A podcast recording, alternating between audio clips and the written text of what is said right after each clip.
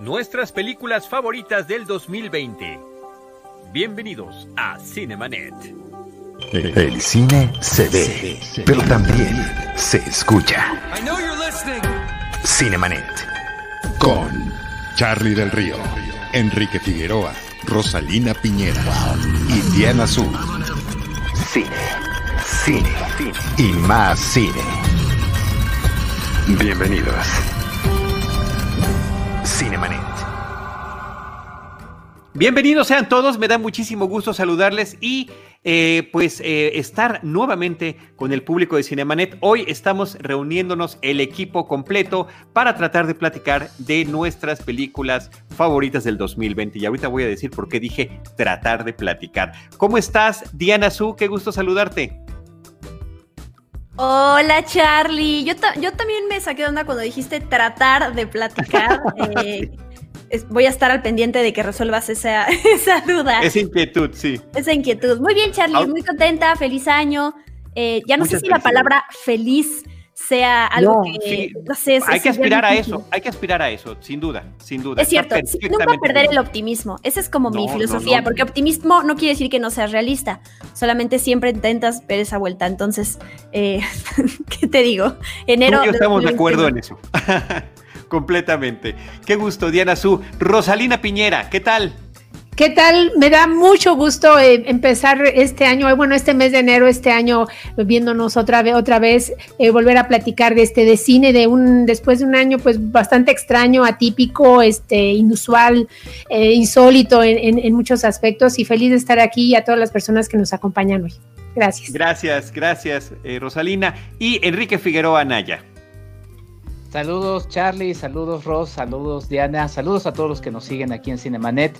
Eh, sí, sí, como lo decía eh, Diana y también Ross, pues ha sido, ha sido un año complicado, pero el cine está aquí para apapacharnos, para acompañarnos y pues con la dicha de poder estar con, todos. Eh, hay que cuidarnos, hay que cuidarnos entre todos y pues nada, seguimos y con el cine pues acompañándonos, ¿no? con el cine y con las plataformas en lo que ha significado este, este año que tan terrible que terminó, pero que está continuando una etapa que va a estar así de, así de compleja. Eh, desde Campeche sigue a Cinemanet desde hace cinco años esta de 10. Muchísimas gracias y muchísimos saludos. Mi Campeche querido y mi Campeche adorado y mi Campeche extrañado, tampoco he podido ir a Campeche en todo este tiempo. Oigan, pues eh, primero que nada, qué bueno que estamos los cuatro juntos. Somos la alineación de Cinemanet desde hace ya un buen rato eh, y hemos estado alternando a lo largo eh, prácticamente ya del último año de toda la etapa de la, de la, pandemia desde marzo. No nos hemos visto físicamente desde nuestras últimas grabaciones en la oficina de Paulina Villavicencio, pero eh, aquí estamos nuevamente cumpliendo una de las tradiciones anuales de más de 10 años ya de Cinemanet, que es esta reflexión. Siempre la hacemos en enero, hay muchos medios y personas que se adelantan y desde diciembre ya tienen sus cosas. Nosotros siempre dejamos que el año termine que se, ¿no? Como los vinos, que se añeje, que, significa un año, ¿no? Que pase un año. Y ya en enero reflexionamos sobre nuestras películas favoritas. Hoy vamos a platicar de cinco. Una pregunta para todos. ¿Hasta cuándo es tarde ya eh, hablar de tu top ten del año pasado? Nunca ¿Todo enero Te vale? no, sí hay un momento en donde ya, ya yo creo por junio ya. mis películas favoritas del 2010, del 2010, eh, no del 2020, del 2010 fueron tal, tal y tal. No, Charlie, hay que admitirlo. ¿Qué dice Enrique? Es que, es que es complicado porque si nos ponemos a la tarea de ver qué es lo que se hizo en todo el año, que ninguno de los cuatro lo vimos, ¿no? Este, podría llevarnos varios años, entonces podrías hacer en unos años tu lista de qué es lo mejor de todo 2020. Entonces, es una pregunta capciosa. Es cierto. Yo siempre lo que hago es una lista eh, que es como, digamos, como el boceto y luego sí al año siguiente voy agregando, modificando lugares y cosas, pero siempre, siempre está la primera lista y luego ya dices, ay, ¿cómo no vi esta película? Pero bueno, es válido. Claro.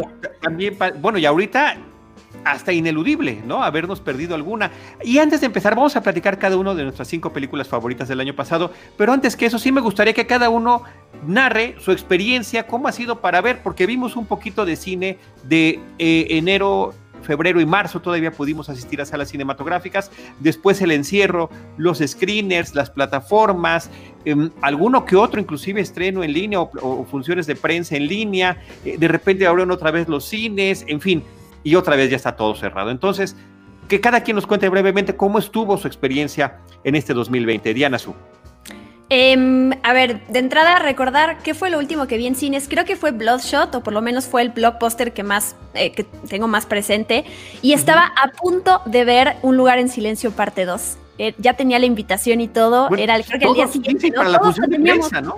Y no puedo creer que a la fecha no hayamos podido ver esa película. Entiendo por qué, pero mi cerebro no puede entender que, digo, no puede como concebir eh, todo esto que está pasando. O sea, no me la creo, ¿no? Igual, quiero decir, paréntesis, no puedo creer que todavía hay gente al, día de hoy que no dimensione lo que está pasando en el mundo, que viven en un no sé, mundo alterno, en un mundo color de rosa, pero sí, sí me impresiona, de verdad, a, estas alturas, pero no es el tema de hoy. Eh, eh, ¿Cuál era la pregunta, Charlie? ¿Cómo vi yo cine este año, verdad? pues a través de, plataformas eh, y fui a un par de funciones de prensa, sí, de Warner.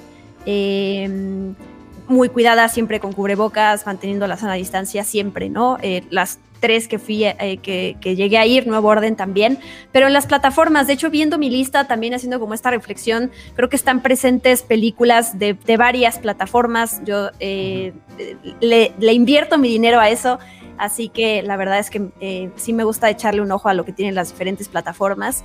Y pues nada, es una cosa muy rara porque la experiencia en el cine y los cuatro que estamos aquí, más Jaime, productor, eh, entendemos lo que, lo que es eso para nosotros. O sea, nada va a jamás llegar a esa experiencia tan sublime que es estar en una sala con la luz apagada, la pantallota, el, todo el audio, la compañía. O sea, es, es una cosa que, que es parte de mi alma, así, de mi ser, de mi personalidad y que no, nada llena ese vacío. Es increíble cómo em, aprendes todavía a apreciar más eso, eso que era tu día a día, ¿no? Eh, ir a ver una película y luego compartirla con la gente. Hace muchísima falta, muchísima. Así es, así es. Enrique.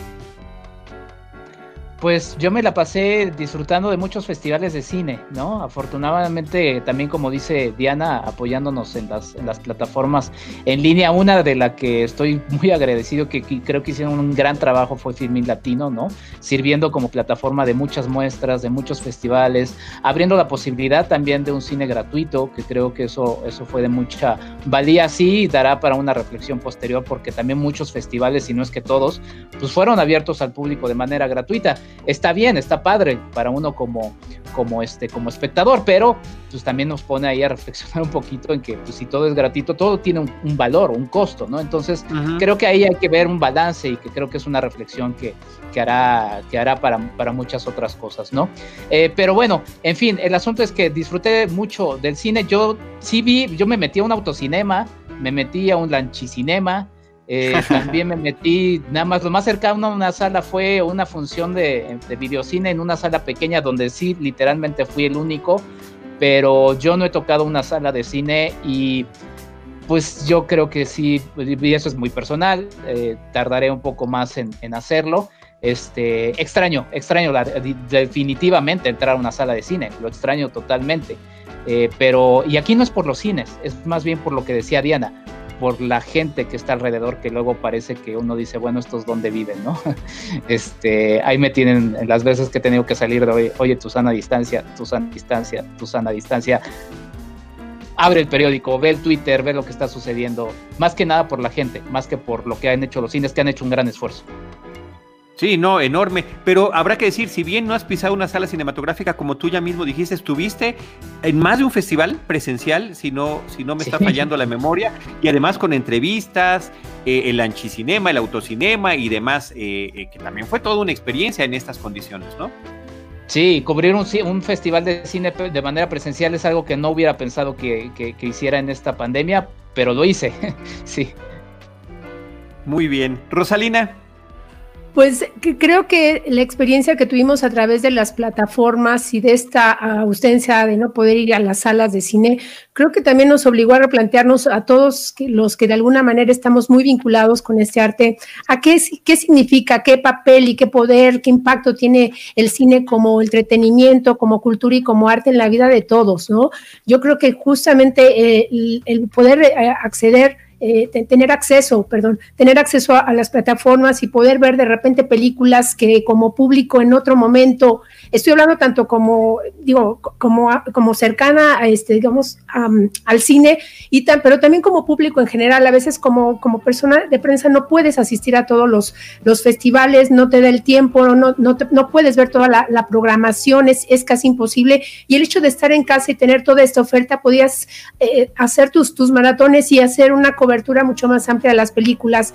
Y para todas las familias que tuvieron oportunidad, por ejemplo, como decían, eh, estaba yo recordando que, había estaba esta propuesta anterior de desaparecer Film Latino y justamente en este año fue cuando se reforzó justamente y se planteó lo importante que, era para difundir todo el cine que de repente podía quedar fuera, para apoyar a, los festivales, para llevar el cine a, todas las casas y, de manera gratuita, ¿no? Porque la, plataforma, bueno, te permitía el acceso al festival de manera gratuita.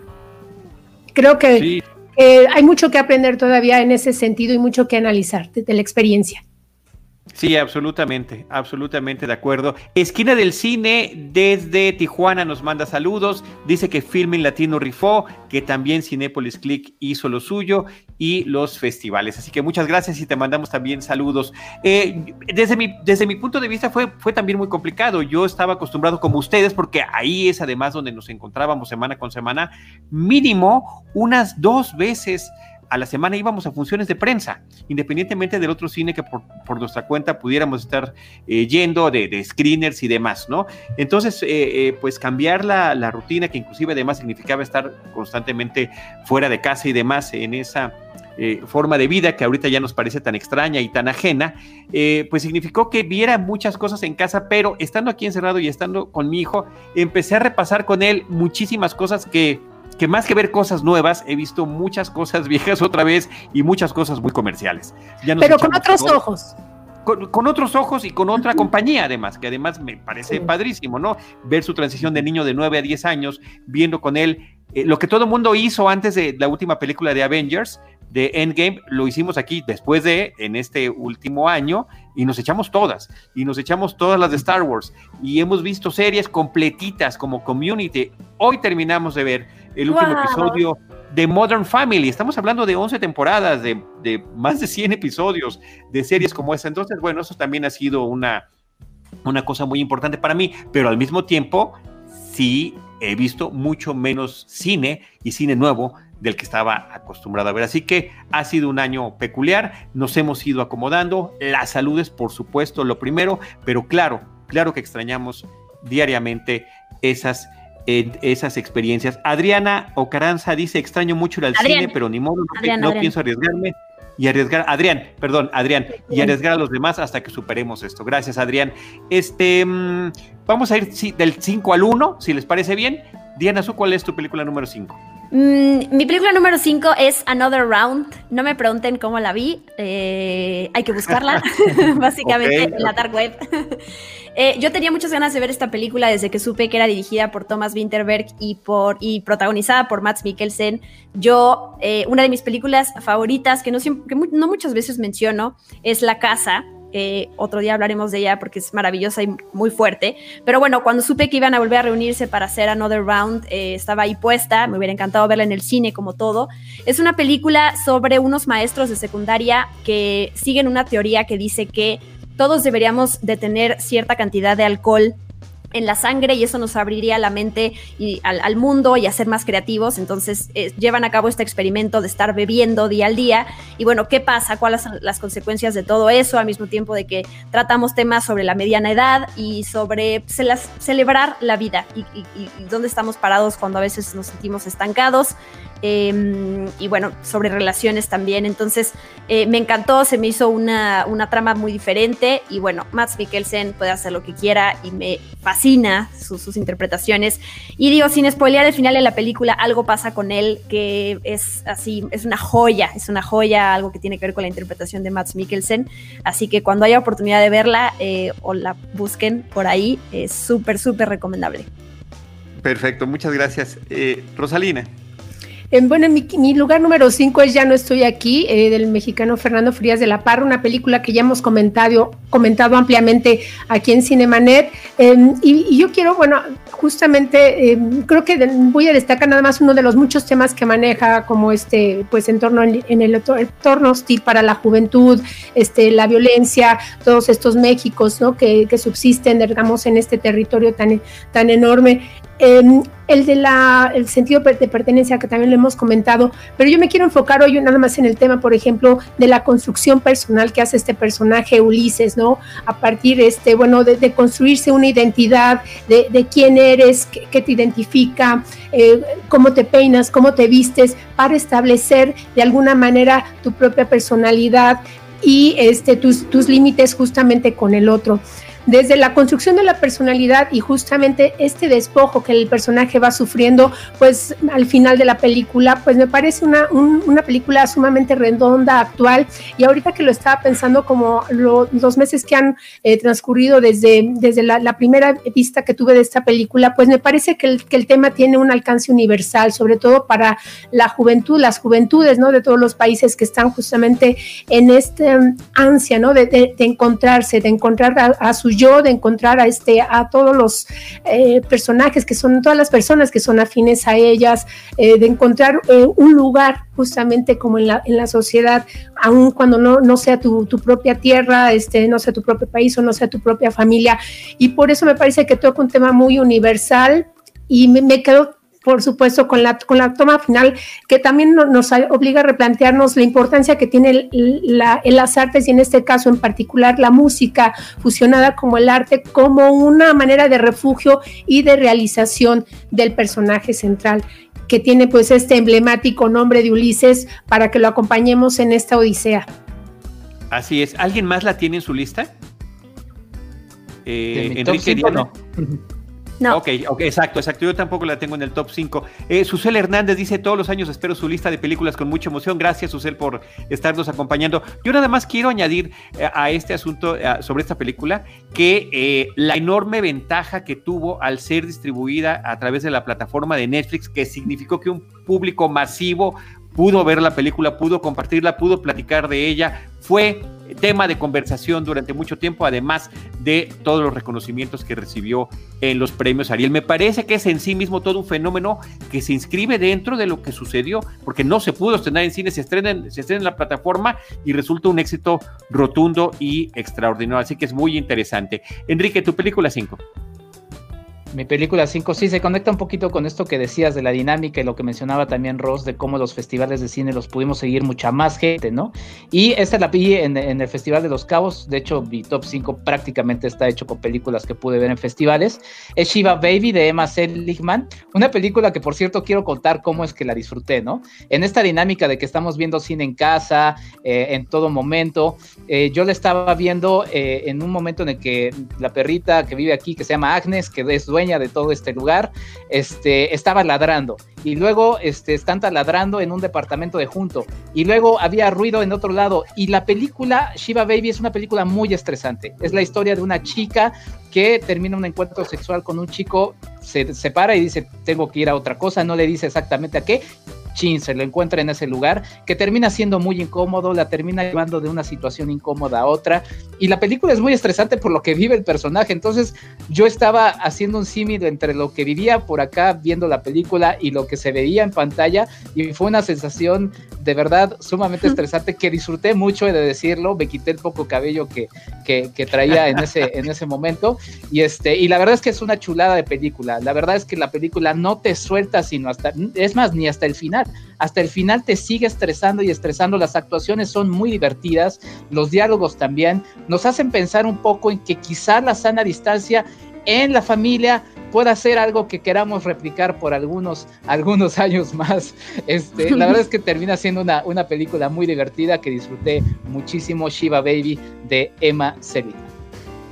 Muy bien, Enrique. Eh, yo voy a platicarles de mis cinco. La película se llama Sin Señas Particulares. Es una película mexicana que eh, se exhibió a través del Festival Internacional de Cine de Morelia en línea. Y así es como pudimos apreciar la de Fernanda Valadez, una película que toma el tema tristemente vigente, continuo. Cada que abrimos una red social nos enteramos desafortunadamente de alguien que está desaparecido, de las desapariciones en nuestro país y de la búsqueda de una de estas personas. Eh, ¿Y cuál en este recorrido físico que tiene que hacer, cómo su vida se cruza con la de otras personas que también han perdido familiares, los puntos de encuentro independientemente de situaciones socioeconómicas y las constantes negativas que además me parece que están muy bien eh, eh, eh, representadas como personajes anónimos, casi nunca se les ve el rostro prácticamente, ¿no? Que pueden ser gubernamentales, de oficinas públicas o privadas, que nunca pueden terminar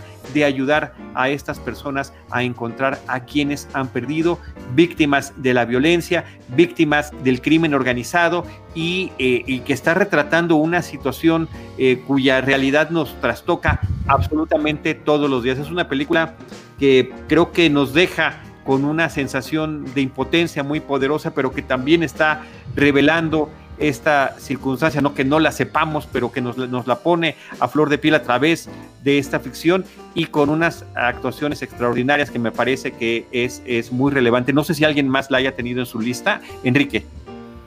Yo la tengo en mi, en mi lugar número dos, Charlie. Sin señas particulares, es una película que me pareció tremendamente bien fotografiada, ¿no? Eh, contrasta la belleza de las imágenes que se nos presentan con la rudeza de la realidad que, que nos ilustra, ¿no? La lucha de esta madre por la búsqueda de su hijo. Eh, una cinta muy bien este, dirigida, muy bien actuada, ¿no? Eh, sí remarco el asunto de la fotografía porque de verdad las imágenes son, son muy bellas. Y sí, una película que justamente ahorita lamentablemente en una situación que engloba a todo el mundo, que es la pandemia eh, por COVID-19, pues es algo que está muy cercano y que cada vez lamentablemente cada vez está más cercano, ¿no? toco madera para que no se acerque más claro. en nuestros círculos, pero es algo que está cada vez más cercano. Sin embargo, en este país existen muchos otros dramas, muchas otras pandemias que no, a veces no nos son tan cercanas como esto que está sucediendo a nivel mundial y el cine termina siendo una catapulta para enseñarnos esos temas que siguen ahí y que lamentablemente después de que se acabe este, este relajo terminarán siendo también y siguen estando. Hay, hay gente que está buscando ahorita sus familiares en medio de la pandemia, ¿no? Entonces creo que termina siendo una película muy interesante de un tema que también se ha tocado en otras, pero que creo que, que, en la forma en la que se lleva eh, termina siendo una, una cinta muy importante que espero esta la traten de aguantar un poquito más para lanzar en cines, porque también es otro tema que nos llevará a hablar, ¿no? Como el cine mexicano ha sido un poco lanzado eh, así como a las al fuego, ¿no? Para tratar de salvar este eh, a las pantallas en este egoísmo que también las grandes distribuidoras han tenido para con, para con los exhibidores, ¿no? Digo, es un tema muy amplio que nos dará a mucho de qué hablar, pero, pero bueno, el cine mexicano ha entrado un poco ahí al quite, aunque también creo que lamentablemente lo han lanzado un poco al fuego en esta situación en la que no podemos verlo. Espero que aguanten un poquito sin señas particulares. Vamos a ver, vamos a ver qué pasa. ¿Alguien más la tiene? Yo no la he visto. Ah, ok. Eh, Rosalina. Pues yo, revelo que ya es mi número uno y entre, más, entre, más la pienso me parece que es una, una película que, que de repente tiene una carga poética enorme y, y cuando justamente voy este, recorriendo todas sus imágenes, una manera este, muy poética de hablar del dolor que, cruza un país como el nuestro y como, lo sabemos de las desapariciones forzadas, de, del drama, ¿no? de la búsqueda de una madre, pero lo hace de tal manera que de repente me pareció que era como una especie de viaje al inframundo, no sé si les dio también como esta sensación. que ella se va justamente que, nos acaba de poner imagen, Sí, exacto. Y, cómo la narran en la película, no digamos más, me parece que es, es clarísimo eso, esa analogía que estás mencionando. Exacto, fíjate que qué oportuno nuestro productor, porque yo lo, que quería comentar es que precisamente ella va, va del, mundo de los vivos al, y se dirige al mundo de los muertos para conocer qué fue, cuál es el destino de su hijo, ¿no? Tiene que atravesar este pueblos que ya son pueblos fantasmas, eh, encontrarse a ciertos pobladores, eh, lo que le dicen y de repente cruzar un, incluso un río, ¿no? Que como este viaje justamente a, un, a un, descenso de, de un mundo como muy ajeno y de repente retoma también esta tradición oral, ¿no? En la persona de un anciano, que es una de las escenas que a mí en lo particular más se me quedaron grabadas, y que él, este hombre, este, incapaz de concebir que la maldad pueda, pueda, pueda anidarse en, un ser humano, le dice, fue el diablo, ¿no? Fue el diablo el que lo mató, ¿por qué? Porque solo un, ente este, perverso, una entidad maligna puede ser capaz de hacer ese tipo de, destrucción o de devastación en, los pueblos. Entonces es una película que, me parece enorme en todos sentidos y que me parece que puede entrar a, muchos análisis acerca este, de, cómo adentrarse y acercarse a un tema que lo hemos visto también en el cine reflejado de muchas maneras en, en documentales, este, desde otros, en otros tonos, pero lo que logra Fernanda Valadez que se te quede así, aquí, justamente. Y, la, acaban de premiar también como mejor película internacional en los premios Gotham, eh, justamente hace dos días. Además de, bueno, ganó el premio de público en el Festival de Sundance. Creo que es una película mm, que le lleva y que toca la sensibilidad y el alma de quien puede, de quien puede verla. Y la manera de contar todas estas vueltas, cómo te va adentrando justamente este infierno en el que, en el que va descendiendo Magdalena en esta búsqueda de su hijo, ¿no? Esta Magdalena que les llora justamente al hijo. Me parece sublime, justamente. Sí, y es una obra, pues ópera prima, una ópera prima. Sí.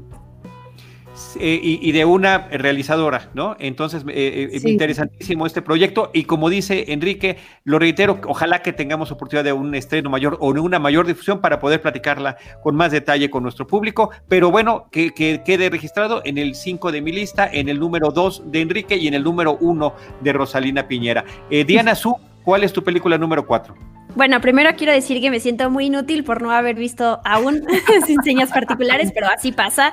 No, es que este eh, año ha sido así, o sea, hemos visto lo que hemos podido. No, y, y, esa es una, y luego, por ejemplo, hay películas como Retrato de una mujer en llamas, que me fascina, pero yo la vi el año pasado, entonces ya no la meto a la lista de este año, y entonces parece que queda fuera. Entonces es como, como que siempre uno tiene que dar aclaraciones de la manera en que eh, vivió el cine año con año. yo quería dar la mía. Em, yo en el cuarto lugar puse Sound of Metal, esta película que pueden ver en Amazon Prime Video sobre un baterista eh, que toca en una banda de metal, que empieza a perder la audición y para no decir spoilers, pues todo lo que pasa a partir de eso, él entra a un grupo de, gente con adicciones eh, sorda y bueno, eh, lo que pasa con él en su cabeza y a su alrededor. Em, es, una, es una historia brutal, eh, ya con, la sinopsis que les conté se pueden dar cuenta, pero también es una experiencia sonora impresionante desde la primera escena en donde están, que es estridente en un concierto de metal que hasta a mí, me, me, yo que no soy seguidora del metal, pues me, pareció un poquito... Em, incómoda, pero bueno, porque no disfruto esa música. Pero bueno, después de ahí, cómo va saltando a, acompañando a este personaje dentro de, su experiencia sonora, eh, cómo va él perdiendo, cómo literal es como si estar en su propio cuerpo y escuchar ciertas cosas y ciertas cosas no de, su alrededor es maravilloso. Me gusta mucho Riz Ahmed, eh, aprendió a tocar batería y aprendió estas, este lenguaje de señas. Em, Olivia Cook y Paul Rassi, que Paul Rassi, este señor que es el director de este centro de, rehabilitación para sordos. Y me gusta mucho que él, lo dijo en una entrevista a Paul Rassi, que es una película que no se limita a hablar, por, ejemplo, cuando hablamos de, personas que, son sordas, pues ya decir además que son drogadictas, mucha gente le da mucho miedo meterse con, dos, con estos dos temas tan fuertes y en esta película lo hacen, son pocas películas, de hecho no se me ocurre otra ahora, en donde tengamos a estos personajes que eh, puedan retratar ambas realidades y cómo se vive con esto, porque es una realidad de allá afuera. Eh, eso me encanta. Em, y ya, y esta sí puedo decir que la pueden ver en Amazon Prime Video, así que si no la han visto, la verdad es, es una gran película. Yo no la he visto. No he visto tus dos películas que llevas hasta el momento. O sea que, la que sigue me ponchas. Qué barbaridad. Enrique, y qué bueno que está en Amazon. Qué bueno que lo mencionas. Enrique Figueroa. Cuatro. Bueno, en mi lugar número cuatro está Anunciaron Tormenta de Javier Fernández. Es una película eh, que pude ver en el Black Canvas, eh, un festival de cine contemporáneo que se hace en la Ciudad de México, que también tuvo su versión en línea, y que es una, una, una película pues, que podría ser modesta, una película que también podría ser de difícil, de difícil vista porque no termina siendo tan convencional, pero justamente por eso me gusta, es una película que se basa a partir de un archivo histórico, quizá ahí la parte como historiador me, me llamó la atención, en la que se va justamente a partir de, es, la historia de, de, la Guinea Ecuatorial que fue eh, conquistada por los españoles. Y vamos encontrando un hueco histórico de un relato de cómo terminan eh, asediando y terminando, exterminando casi a una comunidad eh, bubi, que es la comunidad de aquella región pero vemos un poco las cartas de relación que se van mandando España, en la que se va diciendo, bueno, vamos encontrando esto, pero todos los huecos, todo lo que no se dice, es lo que se va llenando a partir de este documental que se llama Anunciaron Tormenta. Vamos viendo que se contraponen imágenes eh, antiguas, también como primera fuente histórica, con las imágenes que se van, ahí vemos, por ejemplo, un archivo histórico. Eh, entonces, termina siendo un, un documental bastante interesante, bastante duro, que también nos va mostrando cómo a partir de ahí, que creo que también esa es una de las dificultades de eh, algunos que puedan acercarse al documental, de cómo termina siendo algo que es narrado, básicamente. Pero creo que es un buen ejercicio que, termina también reflexionándonos y haciéndonos reflexionar sobre el peso de, muchas de las eh, de los mm, pues sí, de los crímenes que se han hecho en el pasado y que creo que termina siendo interesante ver eh, cómo se van recreando y cómo también se va haciendo un poco justicia al ir nombrando estos nombres, al ir nombrando lo que se hizo en aquellos años. Anunciaron Tormenta de Javier Fernández Vázquez. En tu número 4 anunciaron Tormenta. Gracias, Enrique. Rosalina, tu número 4. Mi número cuatro es la película rusa Bian Paul, eh, que le pusieron de subtítulo Una gran mujer, de Kantemir Balagov, ¿no? Un, cineasta muy joven, este, 29 años, es su segundo largometraje. Esta película formó parte de la muestra internacional de cine, eh, hubo oportunidad para, hubo em, funciones en línea para la prensa, todavía alcanzó este, a tener algunas funciones en Cineteca Nacional antes de este nuevo semáforo rojo. Y es una película, me parece extraordinaria, este, sobre la situación de la mujer en los tiempos de posguerra, ¿no? Estamos justamente al término de la Segunda Guerra Mundial, ya cuando este, están obviamente los soldados, eh, tiene, la historia tiene lugar este, en, un hospital donde están obviamente todos los soldados que han, que han sufrido pues este, las heridas, ¿no? Estas de, de la guerra y es una enfermera que está a cargo de, cuidar al hijo de, su mejor amiga, de su mejor amiga que también, bueno, está en el servicio militar, pero ella había estado justamente en el frente. Y, vamos a ver todas las heridas, tanto físicas como emocionales, todos los traumas que, generó justamente la Segunda Guerra Mundial. Y yo quiero decir también que, que hasta también en la, en la guerra, la, forma de experimentar la guerra para mujeres y para hombres es muy distinta, ¿no? Generalmente en las películas bélicas vemos pues, a los soldados en los frentes de batalla y todo, pero, pero también eh, la manera de, que experimentan las mujeres, por ejemplo, la maternidad o la ausencia de esta, ¿no? La, la, pérdida de un hijo, de un hermano, este, el atender como enfermeras, este, aunque no tengas una preparación para justamente llevar un poco de alivio y atender este, a todos los heridos. Pero estas dos mujeres tienen en, en sí una, unas heridas físicas y emocionales este, tremendas, ¿no? Una de ellas justamente Bian Paul, que es el nombre o sobrenombre que le dan a esta chica altísima justamente por su estatura, que, de repente se queda este, helada, ¿no? De repente no puede moverse, se queda inmovilizada, solo atina a respirar y esto es producto de una lesión que tuvo este, en, la, en la guerra. Está atendiendo justamente este hospital y su amiga tuvo un hijo, lo ha perdido y vamos a ver que ha tenido de alguna manera que sobrevivir eh, a cambio de ciertos favores sexuales con los generales, con los coroneles, justamente, que es otra manera, digamos, de, sobrevivir. Es una, y de repente, bueno, estas dos mujeres se reencuentran, eh, se tocan temas como la eutanasia, como este, obviamente los duelos, ¿no? Pero también, digamos, todos estos rencores y todas estas heridas que tienen que ir sanando las mujeres bueno, estas dos mujeres en particular, y, o, las familias que, vamos a ver en los hospitales. Entonces, me parece que, que dentro de todo creo que aborda de ciertos temas que no vemos reflejados generalmente en las películas con tema bélico y por eso me parece que es una gran película y sobre todo eh, hay una sensibilidad femenina acerca de tan solo, por ejemplo, de la alegría no solo de un hijo, ¿no? Sino el hecho de, tener un vestido nuevo en una época pues de absoluta carencia, ¿no? Carencia de alimentos, de, habitación, en el frío justamente, bueno, de este, de este país, este pues han devastado por la, la Segunda Gran Guerra. 1945 en Leningrado. De acuerdo. Ahí está tu película número 4, que además, como mencionaste, llegó a estar todavía en Cineteca Nacional en salas, ¿verdad? Exacto, esperamos que, que, tenga una fecha de estreno, vamos a ver qué, qué, ocurre en este año, pero me parece que, va a estar aquí y estuvo también este, en el Festival de Cannes y, y bueno, esperemos que haya mucha más oportunidad de verla. Muy bien, pues yo voy con mi número 4, se llama El Diablo a todas horas, The Devil All the Time, es una película que fue estrenada en la plataforma de Netflix, una de sus películas originales, eh, de las más importantes que tuvo en este año que concluyó. Y me parece que además de tener un gran reparto, una historia que eh, ocurre a lo largo de un par de generaciones de una familia, el director se llama Antonio Campos, él es eh, un director neoyorquino, hijo de un periodista brasileño.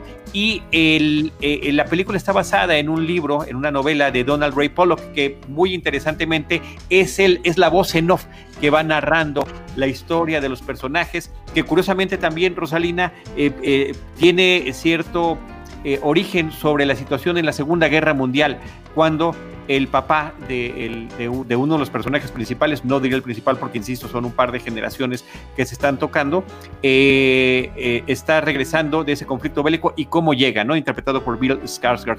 Tom Holland y su hijo sale ya muy, muy avanzada la película y me parece muy interesante la forma en la que las vidas de estos personajes marginales de pueblos en Estados Unidos eh, se van conectando a lo largo del tiempo y cómo, sobre todo con una premisa interesantísima de un encuentro de cuatro personajes en una cafetería y el lugar en el que decides sentarte o cambiar de lugar en ese momento terminará cambiando la vida que pudiste haber tenido, ¿no? La pareja que pudiste haber conocido, la gente que pudo haber salido y, eh, y, una película que también va explorando la maldad inherente en muchísimas personas, la religión posiblemente malentendida de diferentes personajes.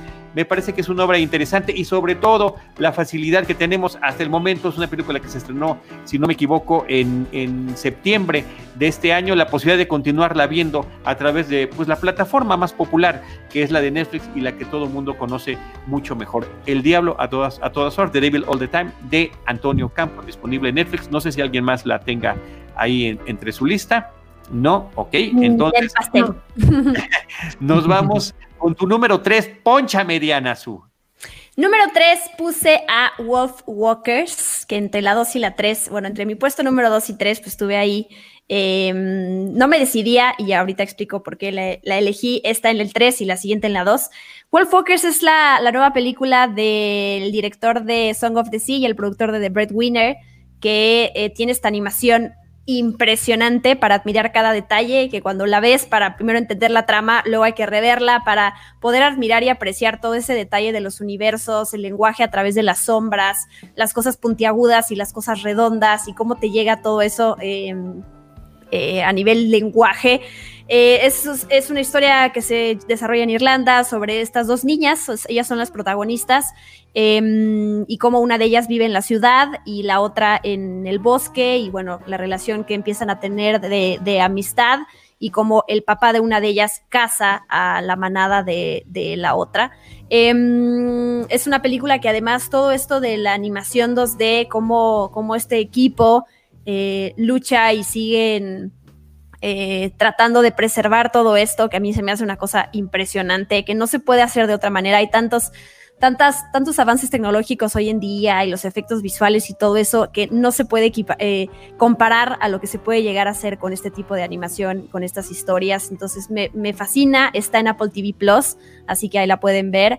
Em, y bueno, también todo esto que tiene que ver, yo pude platicar con los realizadores y me decían, es que de entrada eh, pensamos en, podemos hacer una historia con un niño o una niña, es lo mismo en el sentido en el que eh, pues todos como niños tenemos queremos tener aventuras y queremos hacernos los valientes y salir a explorar, eso es de cualquier género, pero cuando pones a una niña, a una mujer delante de una sociedad, eh, y los roles que tiene que seguir, las cosas cambian y por eso se, eh, quisieron ir por, por, niñas a la hora de elegir a los personajes. Entonces, todo lo que hay detrás, el análisis, la investigación de, en esta película, más allá de que se ve hermosa y que la historia te llega al corazón, es, es, para admirar una y otra vez y, rever la película. Así que es Wolf Walkers mi número 3. Wolf Walkers, que está en Apple TV. Así es. Perfecto.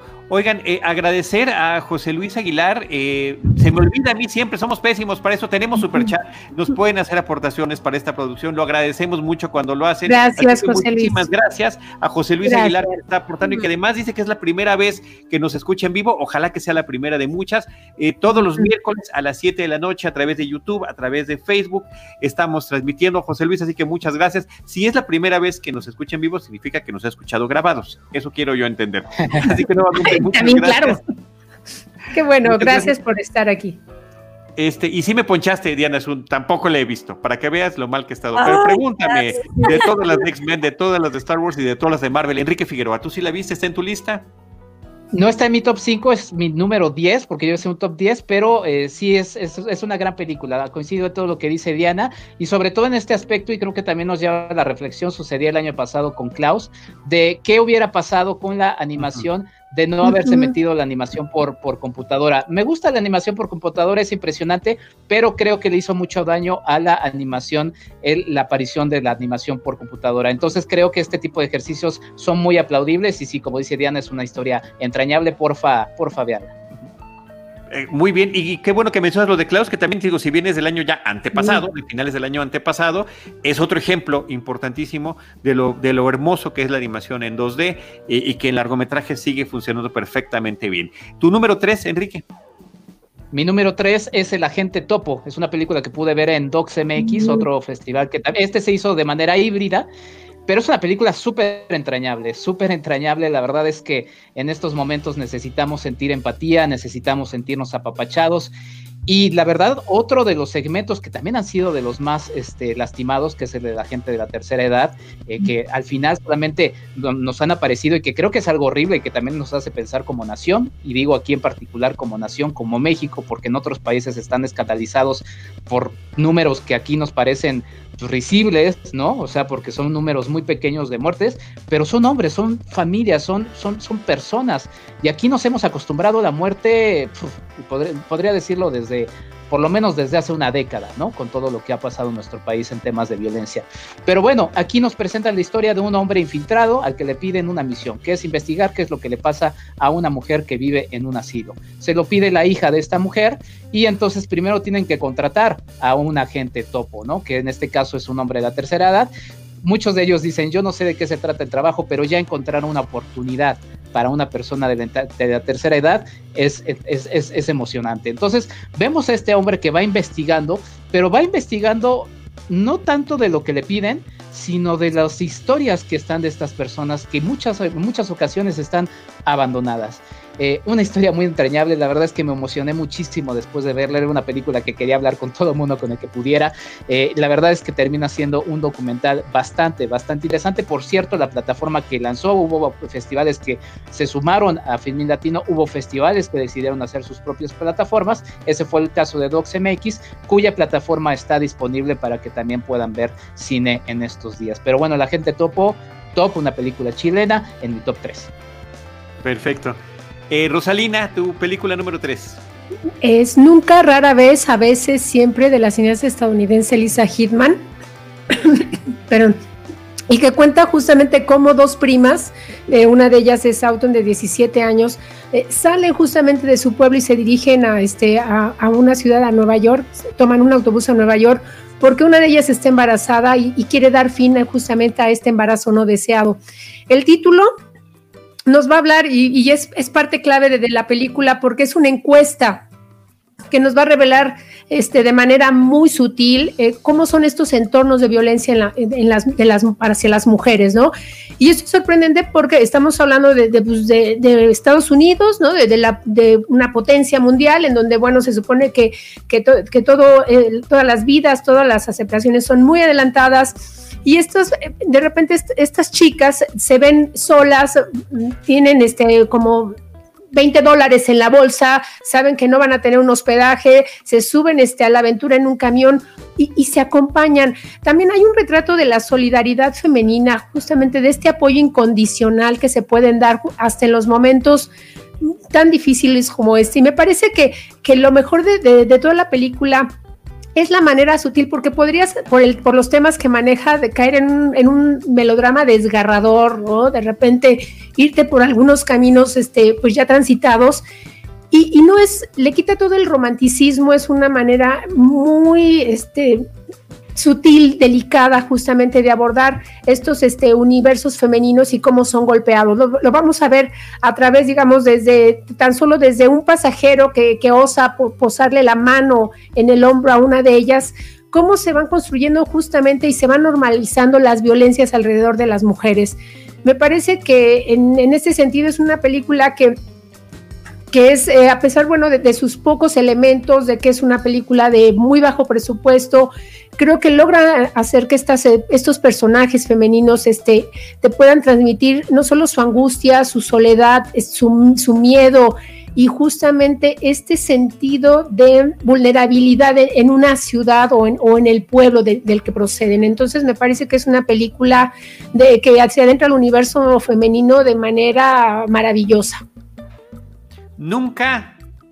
Rara eh, vez, a veces, a veces siempre. siempre. Es mi número uno. Ah, ah, venga, venga, Diana Su. Sí, bueno, creo que eh, Ross ya lo dijo todo de una manera hermosa. Eh, creo que yo creo fielmente que todas las películas son acompañadas de la experiencia emocional y, y también de, de cómo eh, nos llega una historia a partir de lo que hemos vivido, aunque uno diga que es subjetivo a la hora de hacer una crítica de una película, claro que te puede llegar de una manera diferente, depende de lo que eres.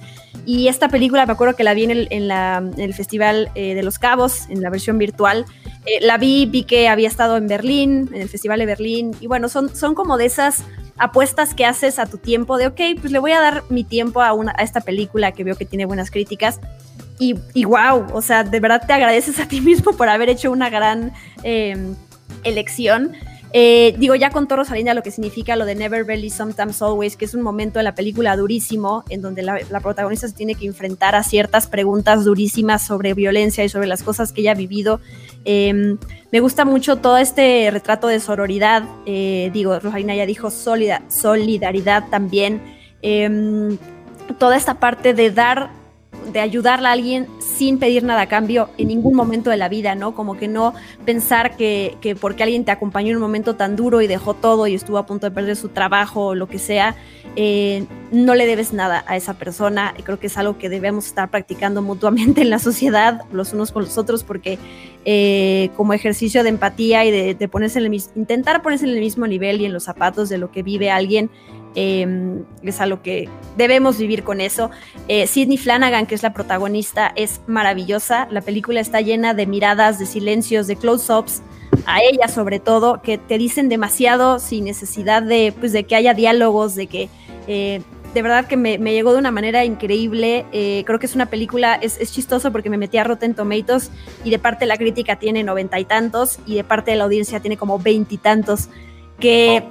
sin la importancia de que, quién está bien o no, son estos temas que incomodan a la gente, ¿no? El aborto, eh, ¿estás de acuerdo o no? Es, es, un, es, un, tema mucho más amplio para discutir, pero lo que aquí se retrata sobre estas dos eh, eh, eh, mujeres que se acompañan en, un momento en el que ni siquiera es, le estás diciendo a alguien, acompáñame a esta, a, vivir esto que va a ser así, así, no, no sabes qué va a pasar, no sabes cómo lo, ni siquiera si lo vas a lograr, así que sí es una película que, que no es para todos, evidentemente, eh, pero que si alguien tiene ganas y se arriesga y, y que abran su mente, es una, pues es una película que no te va a hacer feliz, ¿no? No, no, no te deja con ese sabor de boca de quiero disfrutar la vida, pero te deja otras, eh, pues es, este golpe a la realidad y lo que muchas, muchas, muchas mujeres viven eh, y pues que uno podría ni siquiera pasar esta, por esta experiencia nunca y que estas películas te acerquen a este tipo de historias como muchas otras,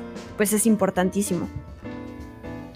Nunca, casi nunca, a veces siempre, Never Really, Sometimes Always, que está en el número uno de Diana Su, en el número 3 de Rosalina Piñera en este recorrido que estamos haciendo y Enrique Figueroa también, eh, también la tiene en su lista. No, no está en mi lista, solamente destacar la gran programación que tuvo Los Cabos, ¿no? Ya mencionamos Wolf Walkers, ya mencionamos Shiva Baby, mencionamos justamente esta película y creo que bien también se puede haber colado por ahí Relic. La verdad es que tuvo una gran programación este año. Sí, y One Night in Miami también. Sí, y que estuvieron y, que estuvieron afortunadamente disponibles en línea, ¿no? Durante, durante la, el tiempo que duró el festival. Muy bien, pues voy yo con mi número 3, sí me toca a mí, ¿verdad? Me toca a mí ir con mi número 3. Esta es otra película que tampoco te deja exactamente feliz, por supuesto que no. Es mexicana, se llama Nuevo Orden, es de Michelle Franco, eh, eh, se estrenó en octubre de este año, justamente fue pues mi efímero regreso a una sala cinematográfica, eh, a una función eh, comercial eh, entre que cerró y, volvió a cerrar, y volvieron a cerrar los cines y los semáforos, y que una película que fue primero que nada acompañada por una polémica brutal. me parece a mí exagerada desde el, desde el tráiler de la película sobre el tema de cómo están retratadas las clases sociales y si el director está tomando partido por una de ellas, quien siga pensando eso me parece que, posiblemente no haya leído la película correctamente. Creo que eh, el, tema eh, eh, está em, abordándose desde una perspectiva distópica, pero distópica estamos entre la realidad y la distopía a un paso de cómo estamos ahorita. ¿Qué sucedería si de repente hay una intervención militar por todos lados en nuestro país y se acaban las libertades individuales y cómo se va a comportar la gente. Siempre eh, hemos mencionado y lo dijimos eh, tanto Enrique como, como Diana Su y un servidor en diferentes momentos tuvimos la oportunidad de platicar con Michelle Franco. Eh, yo le decía que siempre coloca a sus personajes en situación límite y aquí pone a un país en una situación límite, ¿no? De por sí ya le estamos y él la lleva un poquito más allá. Y además con una producción eh, y con un reparto muy amplio que, se agradece. O sea, pocas veces podemos ver así como grandes escenas de eh, situaciones extremas en el cine nacional y aquí nos las está presentando el realizador. Es una película que, te deja con una sensación eh, brutal al terminar de verla, que nos deja reflexionando sobre muchas cosas y sobre ah, justamente hacia dónde no queremos que llegue nuestra realidad. No sé si alguien más la incluyó en su lista. ¿No? Ok, Nuevo Orden de Michelle Franco, estrenada en octubre, eh, eh, estrenada en cines. Eh, fue, además tiene que ver con lo que mencionaba Enrique hace ratito. Justamente Michelle nos platicó que tenía ofertas para decir que la película estuviera en tal o cual plataforma. Dijo, no, que vaya, que vaya a las salas cinematográficas después de todo el esfuerzo que se ha realizado. Así que bueno, pues ahí está Nuevo Orden en mi número 3. Diana Su, tu película número 2. Eh, pues es Soul, esta nueva película de Disney Pixar número 23 en su lista, que bueno, no sé si ya todos la vieron, creo que me puedo ahorrar la sinopsis y todo porque es una película muy que, que, creo que la tenemos un poquito eh, está saturado todo, sí, sí, un poquito presente. Em, y bueno, la diferencia de por qué no quise poner Wolf Walkers antes que Soul, porque bueno, esa conversación de, de también... Eh, innecesaria de por qué estás mal si opinas que una es mejor que otra, cuando el chiste es disfrutar todas y saber qué, te aporta cada una de diferente manera. Pues me llegó de una manera emocional diferente, ¿no? Toda esta parte de, de la chispa que tienes no es tu propósito y entonces como puedes ir por la vida de una manera distinta, me gustó mucho, me gusta toda esta parte de cómo logran materializar algo tan etéreo y tan abstracto como el mundo de las almas y la propuesta que hace Pixar, porque cada quien puede eh, pensar en ello de una diferente manera. Entonces, me gusta mucho eso. Y se me hizo curioso, hice un podcast justo, voy a hacer promoción ahora. Mi primer podcast de regreso de Experimento 626 es sobre Soul y es la historia de la película, easter eggs y datos curiosos. Pero bueno, me gusta como esta reflexión de, que, de cómo Pixar siempre ha ido para adelante con el tipo de animación que hacen lo más realista posible. Y con esta película justo muchos de sus personajes no van a tener ese nivel de detalle porque justamente están reflejando a las almas. Entonces es como esta contradicción un poquito de la compañía que se me hace curioso eh, reflexionar sobre eso. Em, y nada, me gustó mucho eh, este personaje, el primer protagonista afroamericano en una película de Pixar. Y nada, ver estas historias em, que no necesitamos tampoco irnos con Pixar a descubrir, ahora creo que falta el purgatorio, cómo sienten, no sé, los entes que están en el purgatorio, no hay necesidad, no creo que podemos también regresar a países y culturas y tradiciones y cosas, eh, eh, coches o no sé, creo que ahí viene una película sobre Italia, pero bueno, esta explora este tema y me gusta cómo resuelven las, las interrogantes que, que lo acompañan. Sí, yo creo que es muy interesante cómo está abordando estos temas Pixar. Eh, yo la tengo en mi top 10, no está, no llegó al top 5.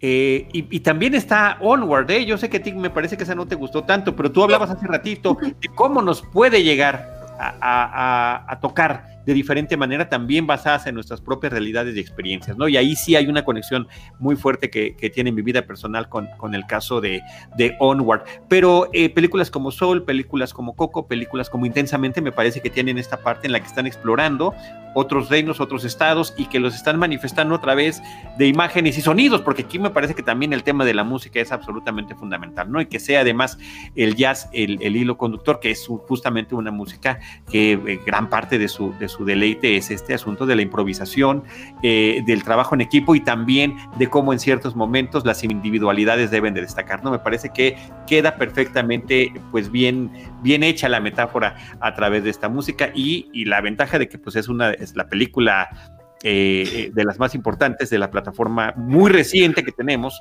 ahora en México de Disney Plus. Así que ahí está tu selección de número dos. Eh, Enrique Figueroa, ¿tu dos ya la mencionaste? Ya la mencioné, que es sin señas particulares.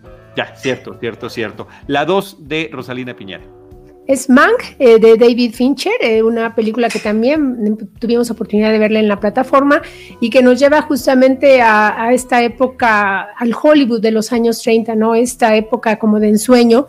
Y vamos a ver justamente cuáles fueron todos los, los pormenores que hubo alrededor de la creación del guion de la película El Ciudadano Kane de, de Orson Welles obviamente de la mano de este personaje McCain Beach, de Herman J. McCain Beach, interpretado por Gary Oldman de manera extraordinaria. Es una transformación en todos sentidos y este, bueno, este guionista, pues era no era una persona fácil, ¿no? Este, obviamente eh, le gustaba la bebida, pero sobre todo era, un, era muy crítico, ¿no? Este, hacia la política que se estaba viviendo y estaba toda esta época esto, este miedo al comunismo, todo, toda esta sombra del comunismo que de alguna manera que marcó tremendamente a, las producciones en Hollywood, y en particular también este, a los guionistas, ¿no? Y él, obviamente, bueno, eh, este acercamiento también este, al personaje de Randall Hearst, ¿no? que es justamente bueno el centro de la película del ciudadano Kane, este, las relaciones este, de, todos los personajes alrededor de este, de este magnate, de este millonario, y de, de cómo es realmente tortuoso la construcción de una película a partir de un director este, tan difícil y tan especial como lo fue Orson Welles, ¿no? Hasta este momento, bueno, El Ciudadano Kane continúa siendo una de las mejores películas en la historia, que es una especie como de biblioteca acerca de, de los encuadres, de, de distintas maneras de comunicar a través de las imágenes.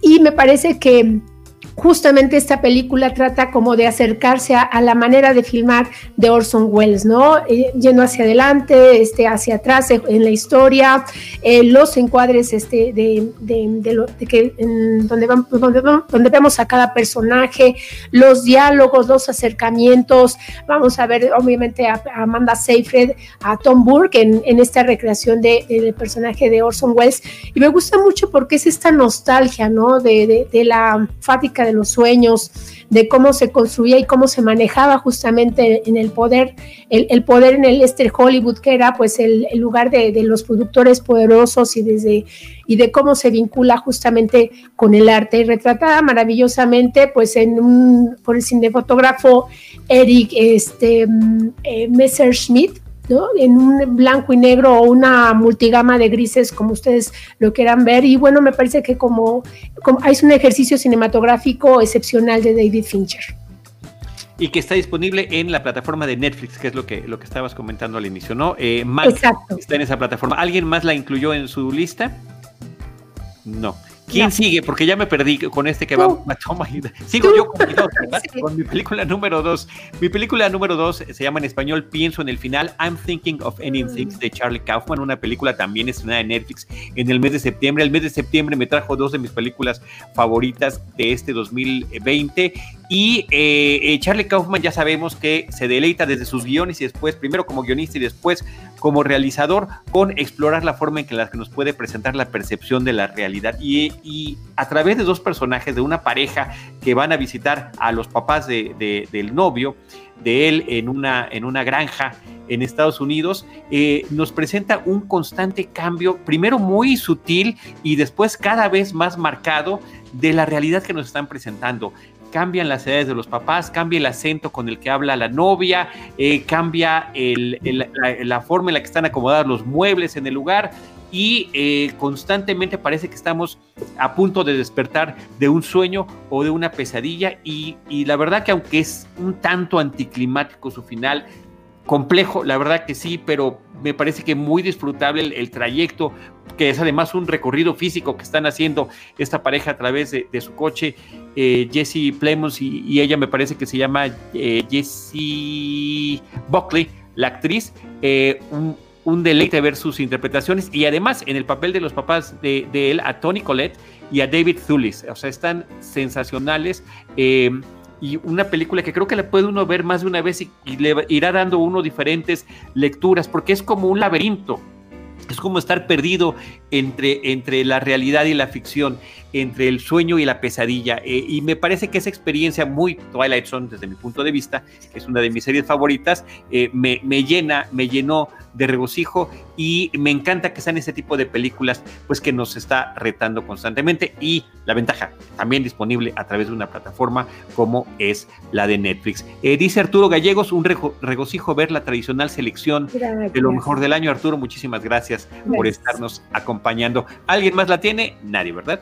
No la, no la tengo, pero sí quería comentar que, eh, que es una película como que al- al- como varias de las que de nuestro listado, que invita a verla varias veces, una película como de texturas y sí tiene esta, esta carga onírica tre- tremenda, ¿no? De repente este, te fijas si el, el suéter ya es de otro color y está peinada de manera diferente. Y de repente tú dices, ay, me equivoqué o mi percepción como espectador es, es, es distinta, entonces creo que la vas disfrutando como en la segunda o la, o la tercera, o cuando empiezas a encontrar unos recovecos como de este laberinto mental y psicológico de, de cada uno de los personajes, ¿no? De repente no sabes es. quién está contando.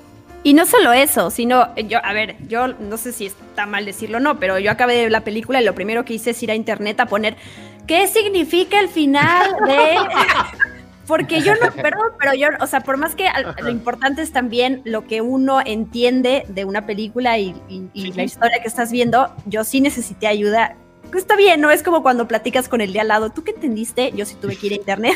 Porque Pero si sí, no- pues claro, porque no podemos platicarlo con nadie más. Yo también busqué, busqué ese tipo de opiniones y también, eh, Diana Su, que, que hubo varias entrevistas que dio en línea al propio Charlie Kaufman, platicando sobre la película. Mira, ahí, por ejemplo, esa escena que nos está poniendo, este, eh, eh, eh, es, bellísima, ¿no? De repente se ponen a bailar en los pasillos de la escuela del, del pueblo a donde que habían ido a visitar, ¿no? Y ya tienen otra edad y otra apariencia los personajes, ¿no? Bueno, me parece que esa parte, aunque digamos que podamos o no descifrarla, me parece que también la película eh, tiene escenas muy bellas por sí mismo y esa sensación de extrañeza que nos provoca es muy, pero muy disfrutable. Así que este, yo agradezco que haya sido una de las de los, de los regalos que se pudieron ver y disfrutar en casa y que además fue estrenado directamente por una plataforma a nivel global. I'm Thinking of Ending Things de Charlie Kaufman. ¿A quién le falta mencionar su película número 2 o número 1?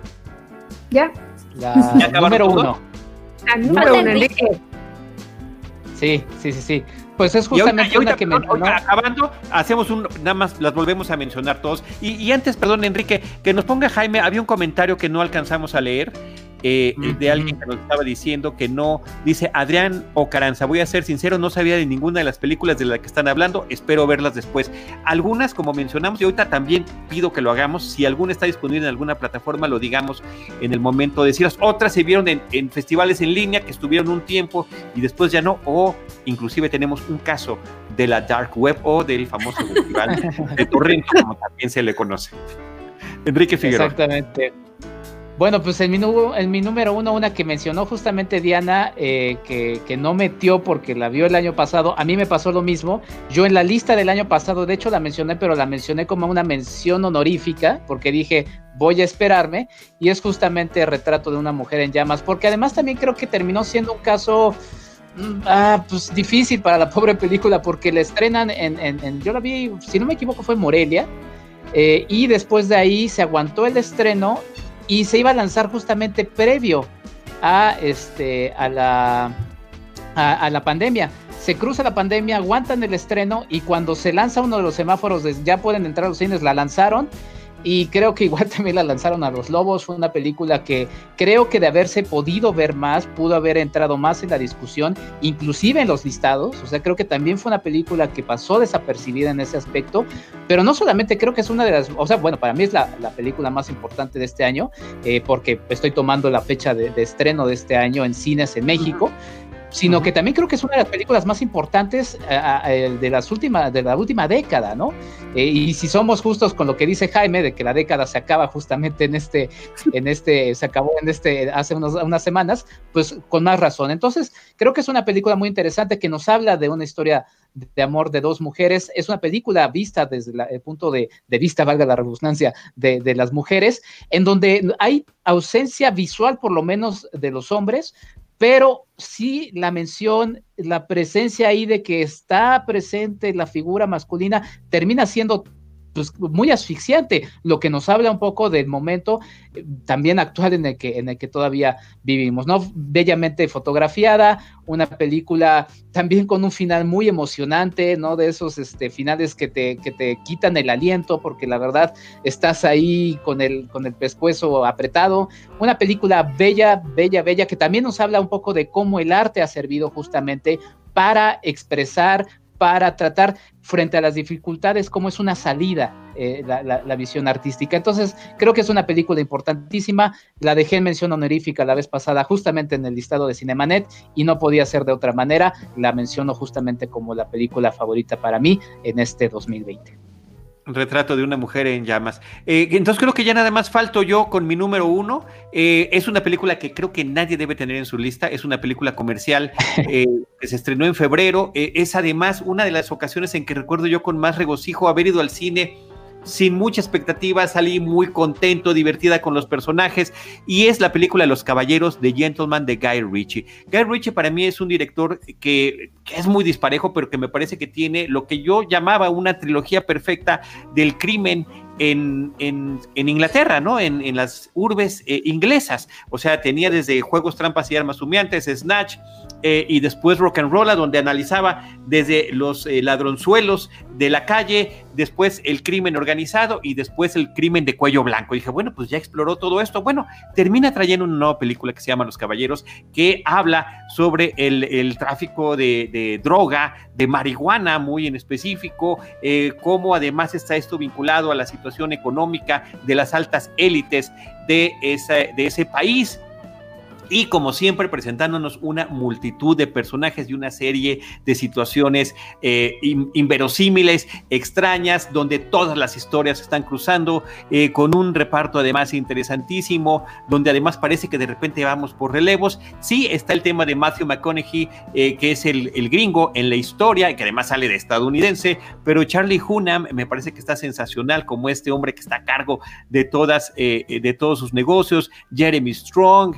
Hugh Hugh Grant también como un periodista que está tratando de investigar y también de meter su cuchara en negocios que no le deberían de corresponder. Colin Farrell como líder de un grupo de muchachos que eh, a través del deporte quieren llevar a, buen eh, plano su vida y que también incluye temas que pues no había tocado eh, en, las otras películas que había mencionado, ya como integrar el tema de las redes sociales y demás. Distintos tipos de mafia se cruzan en esta historia, ¿no? Mafia oriental, mafia rusa, la propia mafia eh, británica. Entonces me parece que es una película eh, de estas que sí son violentas, pero que a través del humor negro nos van presentando situaciones eh, pues que resultan divertidas y es la que más recuerdo, insisto, en febrero, antes de que se asomara esta situación que estamos viviendo, disfruté con un bote de palomitas gigante y mi refresco de dos metros y de tres y ocho en el cine. Así que Los Caballeros de Gary Ritchie, The Gentleman,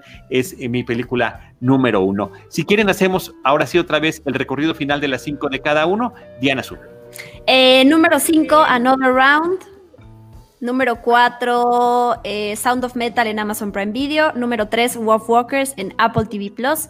Número 2, Soul en Disney Plus. Y número 1, Never, Rarely, Sometimes, Always, que está en plataformas digitales, está en Cinepolis Click en la tienda de Amazon, en iTunes y en Google Play. Perfecto, muy bien. Y qué bueno. Eh, y está padrísimo que nos digas en todos los lugares donde las puedes encontrar. Gracias, Diana. Enrique Figueroa. Eh, estaba buscando rápido a ver si retrato de una mujer en llamas, a, ver si alguien me ayuda, a ver si es posible verla. Sí, está en Cinepolis. No sé Sí, seguro. pues, esa es la única quizá entonces que podría dejarles ver porque las demás sí están un poco eh, complicadas de, encontrar. Seguramente Shiva Baby, que seguramente tendrá un estreno comercial. Eh, fue, anunciaron Tormenta, que por la forma y el tipo de película creo que inclusive hasta en el Festival de Torrento es un poco de, complicado encontrarla. El agente Topo creo que seguramente ahí sí no sé si Jaime nos puede decir a ver si a partir de DocsMX se va a compartir a través de su plataforma. Y este, y bueno, sin señas, eh, dice Jaime que no está ahí, y sin señas particulares, que seguramente va a tener un estreno, creo que es una de las películas mexicanas más importantes. Entonces, esa espérenla, y yo, ah, yo aguantaría. Ah, vayan viendo qué vecinos son más conscientes, qué vecinos no andan invitando a grupos musicales, qué vecinos son pues de esos que sí creen que el COVID es, existe y vayan a ese cine en el que puedan cuidarse los unos a los otros cuando se vaya a estrenar la película. Así es, así es. Este, antes de pasar con las 5 de Rosalina, Enrique Bustamante Olvera nos dice, Gentleman, extraordinaria, cierto, la última que viene el cine. Saludos, disfruto mucho sus live, muchas gracias, Enrique, y eh, revisitarlos en YouTube siempre. Muchísimas gracias. Eh, Rosalina Piñera, tus cinco películas. la número 5, yo no estoy aquí, de Fernando Frías de la Parra, que todavía se encuentra en Netflix. Vean Paul, una gran mujer de Cantemir Balago, que esperemos que ahora que eh, haya una oportunidad de verla tal vez en en la Cineteca Nacional y en, otros cines en pantalla grande, una vez que, ya estemos todos seguros y que podamos este, acompañarnos o que la pongan en una plataforma. Nunca, rara vez, a veces siempre, de Lisa Hitman, que ya está en las plataformas que mencionó eh, Diana Su. Eh, Mang, de David Fincher, que se encuentra en Netflix también. Y Sin Señas Particulares de Fernanda Valadez, que está también disponible en las plataformas. De acuerdo, perfecto, muchas gracias. Rosalina, en mi caso fueron sin señas particulares, que es la que ya mencionamos que estamos esperando, de Fernanda Valadez, la vimos en el Festival Internacional de Cine de Morelia en línea, y eh, también mencioné eh, Nuevo Orden de Michelle Franco, pues que estuvo en cines y habrá que esperar también ahora que salga en algunas plataformas. Eh, mencioné dos de Netflix que se estrenaron en septiembre, El Diablo a todas horas de David All the Time y I'm Thinking About Ending Things, eh, pienso en el final, que ahí están disponibles en esa plataforma, y también Los Caballeros de Gentleman, sí, no sé, Diana, si te acuerdas, creo que está en Cinepolis Click, ¿verdad? Sí, sí está, sí. Ok, perfecto, pero en alguna otra no. Pues es que generalmente si están en plataformas digitales, si está en Click es porque van a estar en las otras tres que yo mencioné, por lo menos si no en iTunes. Lo que pasa es que depende de la plataforma si está en español, en inglés, con subtítulos. O sea, lo que hay que verificar es que es el, como el, ¿cómo se dice? si tiene subtítulos o no, si está doblada. La, versión. Eso, la versión. lo quiera ver. Pero este, yo he visto como que el, catálogo de Cinepolis Click es a veces mucho más amplio en, términos de muchas películas que no están en algunas otras, ¿no? Sí, es correcto. Así que bueno, pues esas son, esas son las cinco. Un mensaje final de cada uno. Eh, Diana Su, muchas gracias a todos. Eh, y gracias a todos los que nos acompañaron en este recorrido por esas películas favoritas del año. Eh, pues digo, es algo que le digo a la gente que, quiero, sobre todo, entonces parecerá un mensaje como de tarjeta Hallmark que ya repetí mil veces, pero es cierto. Deseo salud, es lo que lo primero que, que ahora más que nunca es cuando más siento que, tiene sentido desear eso o que más se aprecia. le deseo a la gente crecimiento personal y profesional, eh, experiencias, oportunidades para, para crecer y bueno, amor. Y gracias, que sea también un buen año de contenido de películas y series y que podamos estar aquí en Cinemanet platicando, disfrutando y que todos estemos bien, que, que, que nunca dejemos de ser optimistas. Muchas gracias, Diana Su. Enrique. Pues igual, o sea, que nos cuidemos entre todos, ¿no? De esta no vamos a salir eh, solos, eh, vivimos en una sociedad, todos estamos conectados y debemos ayudarnos los unos a los otros. También justamente eso, ¿no? Ayudarnos los unos a los otros. Hay muchos colegas que han estado eh, subiendo talleres, cursos, algunos fotógrafos que están vendiendo fotografías, bajo la redundancia, en fin, hay mucha gente que está pues tratando de salir adelante en estos tiempos que no son sencillos. Entonces, si en la manera en la que nos podamos apoyar, ya sea inclusive hasta difundiendo lo que hacemos cada uno de nosotros, eh, pues creo que es importante. Y lo extiendo también otra vez a la comunidad de Cinemanet. Si ustedes venden pan, si ustedes venden eh, lo que sea, de verdad, aquí hay una plataforma. Si tenemos algo, es una plataforma y la ponemos a su disposición. Eh, y pues nada más también felicitar a la Cineteca Nacional. Este domingo cumple, este domingo 17 de enero cumple 47 años. Es un espacio que extraño muchísimo visitar. entonces, bueno, felices 47 años a la Cineteca Nacional van a estar compartiendo a la gente que quiera a, través de su hashtag. Eh, no recuerdo ahorita el hashtag, pero ese día chequenlo el domingo 17 de enero. Las felicitaciones y van a tener una serie de transmisiones especiales y demás. Eh, pues nada, muchos años más a la Cineteca Nacional, un espacio que, como todos los cines, extrañamos visitar. Gracias, Enrique. Rosalina Piñera. Pues al igual que Diana Azul, les deseo a todos, sobre todo, este, mucha salud, ¿no? Que, cuidémonos a nosotros y así también ayudaremos a cuidarnos, a cuidar a los demás. Abracémonos a, la distancia, ¿no? Ya, ya, ya vendrán tiempos, tiempos mejores en muchos sentidos y dejémonos abrazar por el cine, abrazar por el cine porque es, es un refugio este, emocional maravilloso que nos ha permitido de alguna manera acercarnos, conocer otras historias, estar al tanto también, bueno, de este pues de otra familia, de la cultura, del arte, del entretenimiento. Eh, y también ah, los quiero invitar, también estamos en un proyecto nuevo que se llama eh, Cine Números, que ustedes pueden encontrar en las plataformas de YouTube, donde hacemos recomendaciones temáticas acerca de de cuáles películas, si quieren ver este comedias o les encanta el anime, en fin, de género. Eh, seamos solidarios también este, con, con, en la medida en que podamos, ¿no? Y no, no, hay, no hay una precaución que sobre este, ayudemos siempre al otro, tratemos este, de salir avantes de esto. Muy bien, pues muchas gracias Rosalina y yo quiero reiterarles a ustedes tres y a toda la gente que nos acompaña, Diana Su, Rosalina Piñera y Enrique Figueroa Naya, su entrega, su empeño, sus ganas de estar acompañándonos, lo hemos seguido haciendo a través de estos espacios en línea, de, dar su pasión por el cine y por las series también a eh, Cinemanet, acompañarme en ese festejo tan grande que tuvimos del 15 aniversario y ya entrando en este aniversario número 16, en estos 16 años que se irán a cumplir en en, este 2021.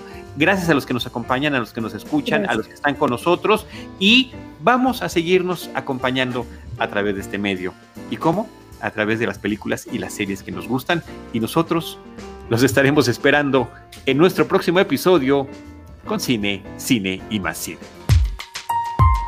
Esto fue Cinemanet.